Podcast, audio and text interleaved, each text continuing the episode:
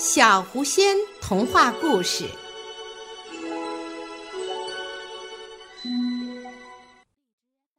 小狮子们的快乐时光。太阳落到了地平线的下面，最后一批观光的客人离开了伦敦的特拉法尔加广场，和一起旅行的家人朋友回到了他们住的酒店。这天，特拉法尔加广场显得特别的空旷。鸽子飞到了附近的窗台，它们夜晚的栖息地。纳尔逊将军的雕像孤独地坐在纪念柱的顶上，唯一可以听见的是喷泉喷到水池里的声音。四只青铜狮子坐在纪念柱的四角，保卫着纳尔逊将军。现在也同样显得很孤独，没有孩子们爬在他们身上，也没有照相机闪光灯闪过，一切都非常安静。他们都消失了吗？艾伯特问。苏珊看看周围，至少我看见是这样的。这里也是，碧翠丝说。我们这里不错，爱德华招呼着他们。那我们到那边去玩吧，艾伯特欢呼着。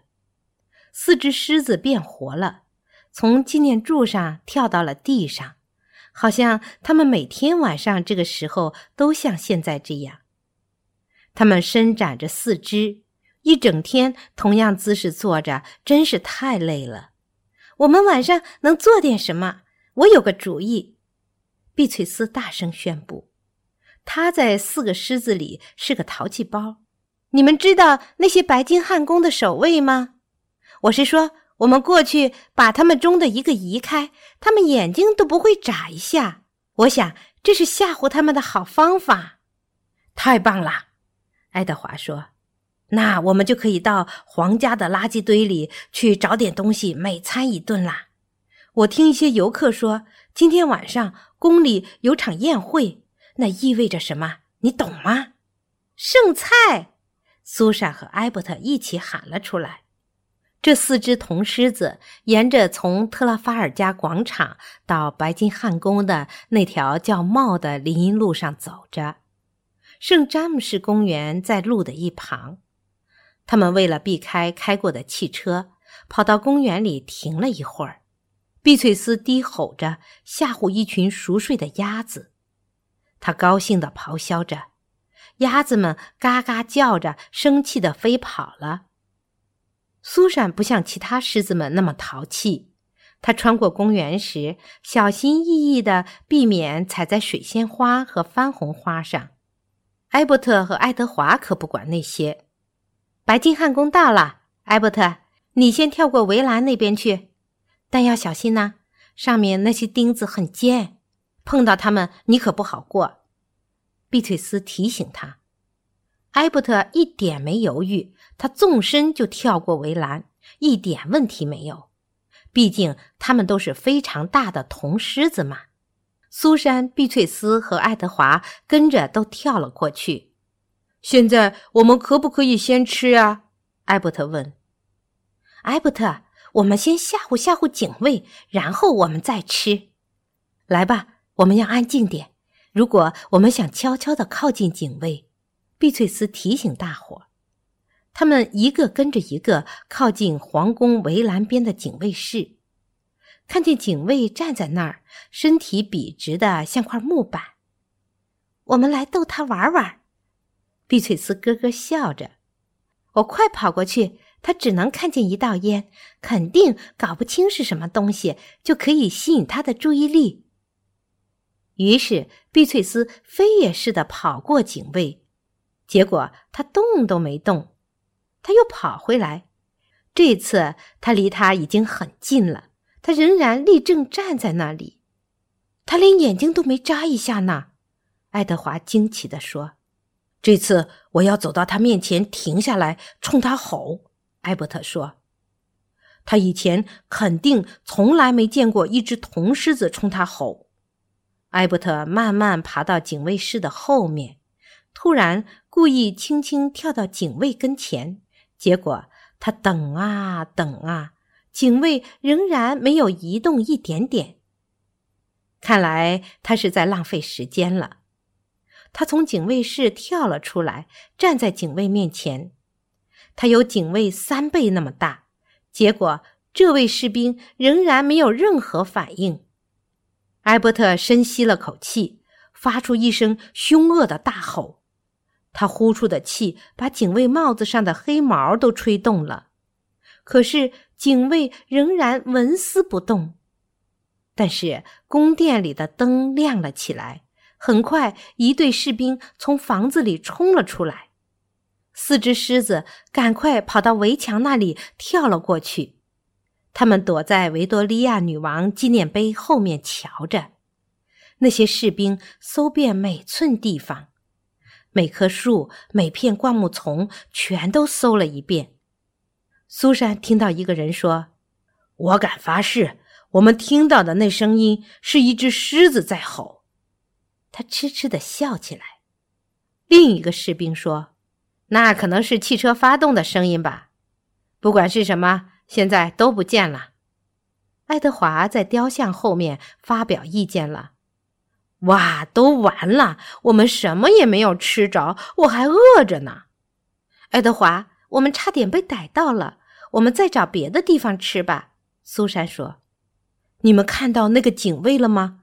他一动也不动，连一块肌肉都没动一下。”艾伯特注意到，四只狮子跑回了圣詹姆士公园，朝着议会大厦和大本钟方向跑去。正当他们到达威斯敏斯特桥的时候，大本钟大大的敲响了十二下，当当当当。我有个好主意，苏珊说：“我们爬到大本钟上，把时间往前拨一个小时。”好玩儿！爱德华随声附和。四只狮子跳过了围墙，偷偷爬上了台阶。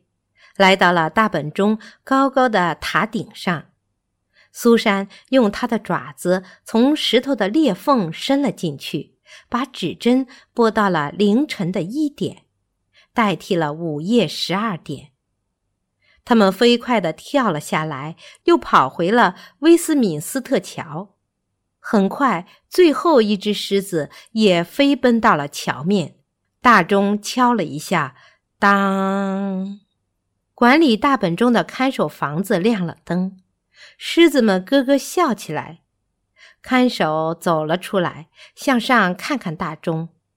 我刚才明明听到才敲的半夜十二点呢，他迷惑的想。大本钟今天晚上有毛病啦。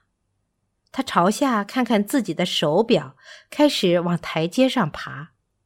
狮子们瞧见他费力的把大本钟的指针拨回到十二点。苏珊、埃伯特、爱德华和碧翠丝沿着泰晤士河跑了下去，一路跑一路大笑。他们在码头边停了下来，码头上停着一艘巡逻船。我从来没坐过船呢，你们呢？碧翠丝问。我也没有。你们认为这些船上有吃的吗？爱德华问。虽然我以前从来没有坐过船，但是我打赌船上一定有吃的东西。艾伯特回答。我甚至以前都没见过巡逻船呢。苏珊接着说。四只小狮子跳上了船，但是。他们青铜做的身体实在太重了，以至于当他们跳上船的时候，把船底给撞了个大窟窿。船很快开始往下沉了。我们快下船吧！埃伯特喊道。他们赶忙跳回泰晤士河岸边，眼瞅着船沉到了黑暗的河水里。我们最好快离开这儿！爱德华催着大家。他们沿着河岸一刻不停地跑着，直到来到了伦敦塔。这些建筑已经在这里很久了，是吗？苏珊凝视着高塔问。“至少他们中的一个在这儿有上千年历史了。”艾伯特解释道。顺便问一问，我听说有乌鸦住在这塔里。我讨厌鸟，我受够了那些鸽子停在我身上。我们去吵醒他们，把他们抓出来丢河里去。碧翠丝冷笑着：“太残忍了吧？”爱德华说：“那不好玩。你说我们能不能吃乌鸦呀？我们去抓点来。”他们翻过大门，悄悄地匍匐爬过通往白塔的草地。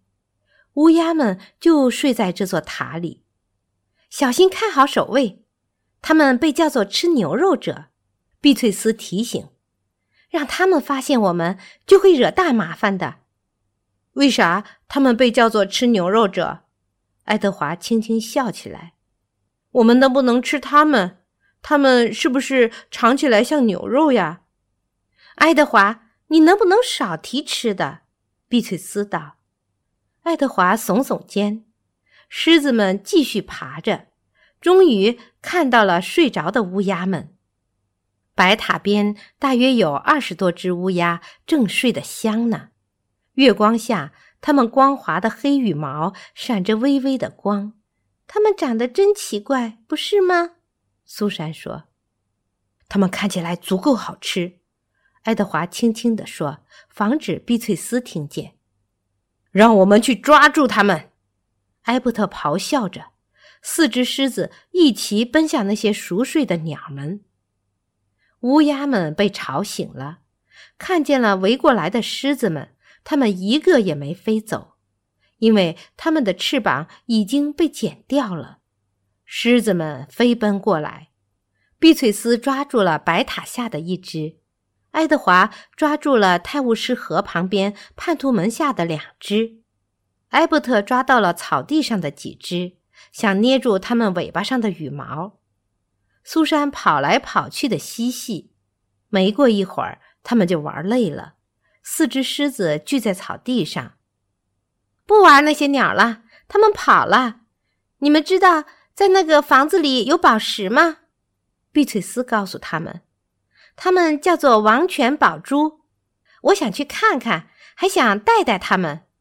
碧翠丝，我们肯定会被抓住的。苏珊警告说：“不会的。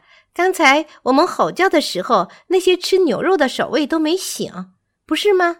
所以，我们去试试宝石，他们可能也不会听见的。”碧翠丝指着高高的塔说道：“他们偷偷地溜了进去，找到了那些装着无价之宝的王权宝珠的盒子。爱德华用他的利爪撕断了警报器上所有的线。他们小心翼翼地把玻璃罩抬起来。碧翠丝手伸进去，拿出了加冕用的皇冠，戴在了自己的头上。我像不像女皇呀？”他骄傲的嘴里咕噜着，爱德华拿起皇家权杖，在屋子里蹦蹦跳跳。我授予你，埃伯特阁下，他说。他拿着权杖摸了下埃伯特的头。埃伯特弯腰，然后戴上了项链和戒指。哦，看我，他说，我是不是在闪闪发光？苏珊戴着一顶教皇风格的皇冠，她没说话，但是感觉戴着它漂亮极了。过了一会儿，他们玩腻了这样的游戏，把所有的珍宝堆成一堆，放在了地板中间，悄悄往门方向冰冷的石头台阶溜去。出来的时候，爱德华被绊了一下，他忘记了警报器。把他的爪子放在了警报器上，使它短路了。突然间，所有的灯都亮了，警报器震耳欲聋。穿着制服的守卫们扑向他们，狮子们跳过伦敦塔的围墙，径直朝着地铁里狂奔而去。爱德华，你这头笨狮子，我们差点丢了脑袋！碧翠丝责骂道。他停了一下，又补充说。但是那时是快乐时光。地铁里空荡荡的，没有人凌晨三点钟乘地铁。他们站在站台上，爱德华发现地上躺着半包冷薯条，他捡起来吃了起来。好吃呀，酸酸的。他惊喜这里还有东西可以吃。一辆列车开进了伦敦塔站，门打开了，狮子们走了进去。小心空隙！列车广播发出声音，提醒狮子们小心上车。列车和站台之间都有缝隙。狮子们乘地铁绕伦敦跑了一圈，过了个把小时，但是也没有什么好玩的。最后，他们在查林十字车站下了车，踏上了到特拉法尔加广场的台阶。地铁夜班车停运了。我累死了，碧翠丝抱怨着。但是我确实度过了一段快乐时光。我也是啊，艾伯特也发着牢骚。我们今天晚上做了不寻常的事，是不是啊？爱德华提醒他们。我们到喷泉里泡泡吧，苏珊建议。让人开心的好主意，爱德华边回答边打哈欠。狮子们泡在喷泉池子里，他们躺在那儿。笑着聊着他们那天晚上做的事情，他们计划着以后的夜晚再去冒险。说着说着，黎明到来了，他们爬出了水池，互相问候新的一天，然后跳回了纳尔逊纪念柱底下他们的石台上。